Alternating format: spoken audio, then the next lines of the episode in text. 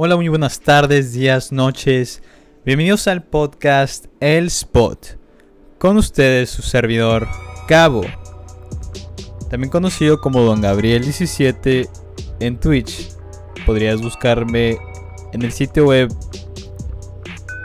twitch.tv barra, diagonal Don Gabriel 17.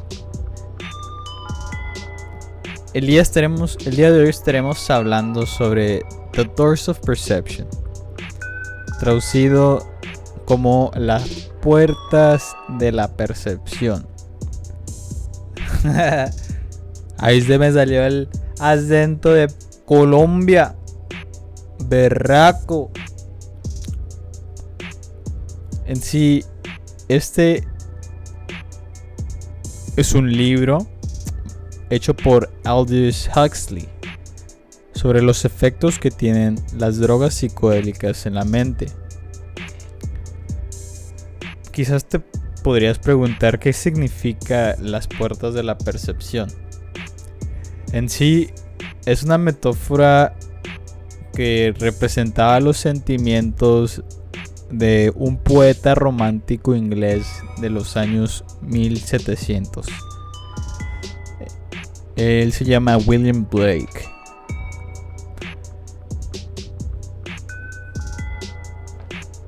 Eh, del cual él se sentía que la humanidad tenía una limitación sobre la percepción de la realidad que tienen a su alrededor. Y con esto empezamos con la frase de la semana que sería el regalo más beneficioso es ser capaz de vernos como nos ven los demás. Escasamente menos importante es la capacidad de ver a otros como ellos mismos se ven. Esta frase es de parte del mismo autor de este libro, el señor Huxley. Y pues quizás se preguntarán quién es él. Él es un filósofo escritor inglés eh, de los principios del principio del siglo XIX. Él también es conocido por uno de sus libros Brave New World. Eh, pero en sí Huxley, él estaba muy interesado en la libertad mental o la libertad de conciencia. Él creía que podríamos quedar o estar libres de cualquier tipo de dolor o angustia que nos pueda ocurrir en nuestro transcurso del día a día. En sí quería quería o como si buscaba algo más. Quizá muchos se puedan identificar con esto, ya que muchos de nosotros lo hacemos, pero es como en forma de la religión. En este caso estamos hablando de mescalina, una droga psicodélica que produce efectos alucinógenos, tipo el LSD, el ácido, la silicibina o el peyote. Y no, no hablo de tu tío, el que se pelea en la cena de Navidad por los terrenos de la abuela, ese peyote no. Sino de uno, de los muchos tipos de drogas psicodélicas que se han estado implementando por cientos, miles de años como métodos de ampliación o para mejorar en distintas ceremonias religiosas por parte de los nativoamericanos. En sí, el libro Las puertas de la percepción se trata de la experiencia y los efectos de la droga. Huxley, al ser un, una persona muy respetable dentro de la sociedad, viviendo en Los Ángeles en los años 60, conocido por su intelecto, fue un poco controversial ver a una persona así haciendo un trabajo fascinante de este tipo. Con solo a 8 a 10 horas, el periodo de tiempo que toma para que los efectos de la droga disminuyan, el encendió una grabadora de voz para tener documentado lo ocurrido sobre los efectos de la droga. No se presentaron sino hasta una hora después de haberla ingerido. Al comenzar a hablar sobre los efectos visuales de la droga, él empieza a mencionar que el tiempo no importaba, ya que había una abundancia de ello. Él también mencionó que no tenía ninguna preocupación de las dimensiones espaciales. En sí, la duda de la vista o de los ojos comúnmente se encuentra con los problemas como dónde o qué tan lejos o qué tan situado en la relación de qué. Por ejemplo, él menciona que no le importaba mucho las distancias físicas o la distancia entre personas o objetos, ni la diferencia o distancia entre el tú del pasado y el tú del futuro, porque en sí eres la misma persona. Y lo que importa en sí es la intensidad de la experiencia y o la profundidad del significado. Pero aparte de la experiencia, siento que la observación y el simple hecho de apreciar el presente como que fomentan o agregan al mensaje que Huxley quería llevar a cabo. Por ejemplo, cuando él ve el florero junto a las flores, junto con las flores sobre la mesa, él describe cómo él se sintió al verlas y pues nos hace saber que es como si le hubieran quitado una venda de los ojos. Y él pudiera ver como Adán y Eva vieron por primera vez el jardín. Ver por primera vez la belleza de la existencia desnuda. La existencia desnuda nos ayuda a ver las cosas como en realidad lo son hermosas y lleno de significado. Eh, comúnmente, al estar haciendo una observación, los humanos tendemos a hacerla un poco aburrida, ya que tenemos una imagen o una idea preconcebida de cómo deberían ser las cosas, sin apreciar la belleza de la singularidad. Según Huxley, la mezcalina nos ayuda a quitar o en sí desnudar este tipo de ideas y poder lograr ver verlas como en realidad lo son.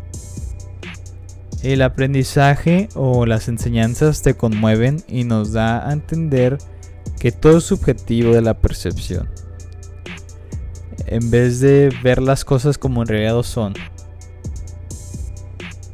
Por eso uno hay que investigarse por sí mismo y tratar de vivir vidas con menos ideologías egocéntricas y tener o vivir con una mente más comprensiva o una vida más comprensiva. Un dato curioso de parte de el señor Huxley es que en 1963 cuando él se él se encontraba en su lecho de muerte él tenía una última petición y su deseo fue tomar una dosis de LSD antes de morir. Y pues se me hace un poco curioso, la verdad, que esa fuera su última petición. Pero pues si te pones a pensar, tiene un poco de sentido, ya que tal vez al estar tan cerca de la muerte, él quería vivir una última vez.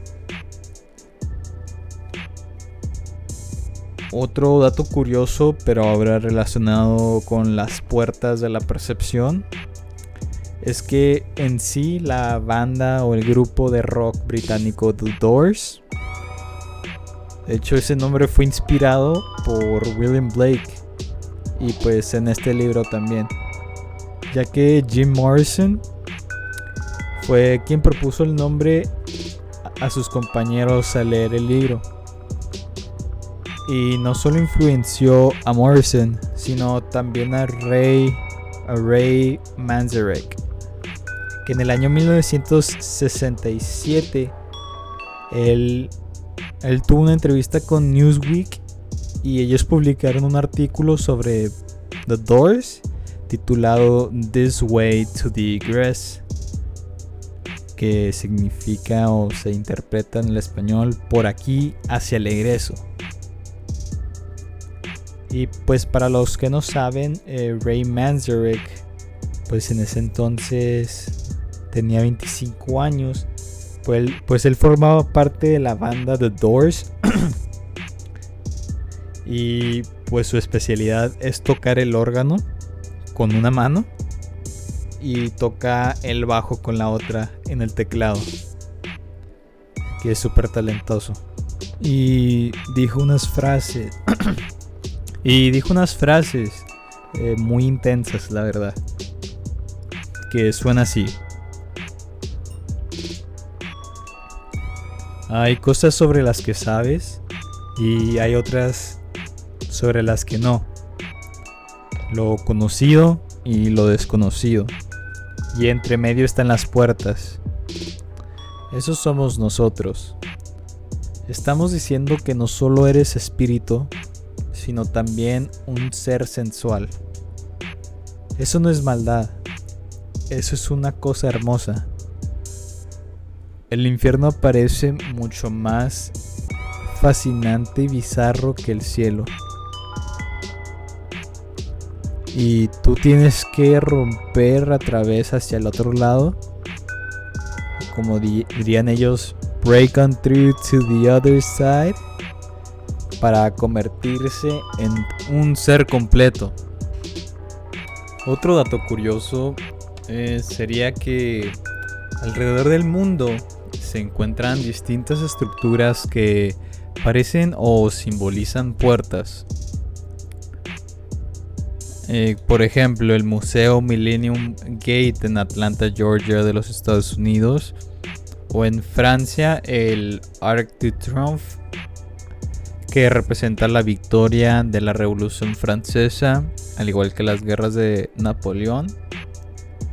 O quizá eres de Chihuahua o de Ciudad Juárez y quizá conozcas el umbral del milenio eh, que se encuentra en la carretera en la entrada de Ciudad Juárez.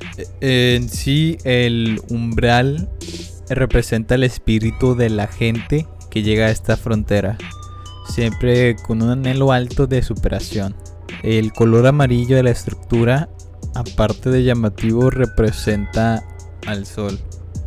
Y el gris que se encuentra en el interior del marco representa la incertidumbre de cruzar.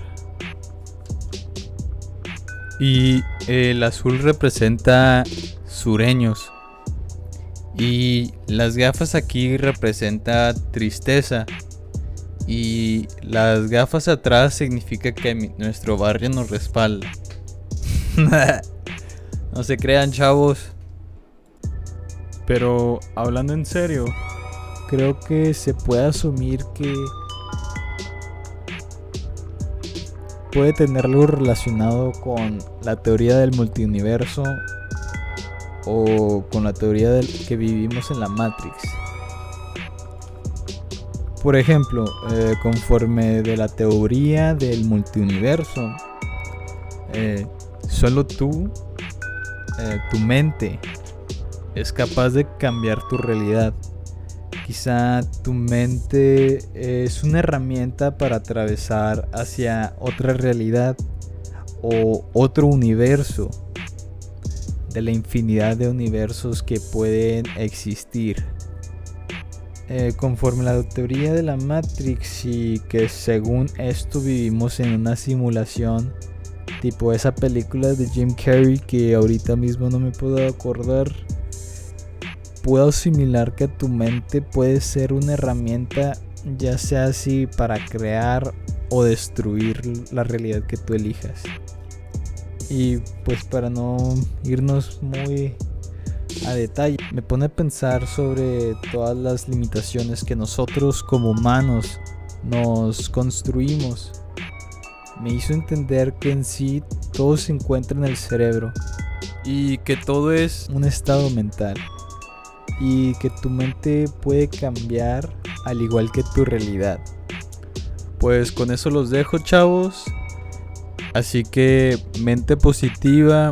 Espero que tengan un excelente fin de semana y un excelente comienzo de semana.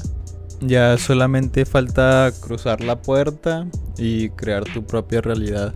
Solo tienes que tomar una decisión, ya que solo tú puedes hacerlo.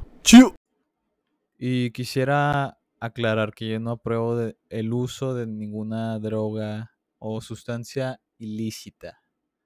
Nomás para dejar eso claro.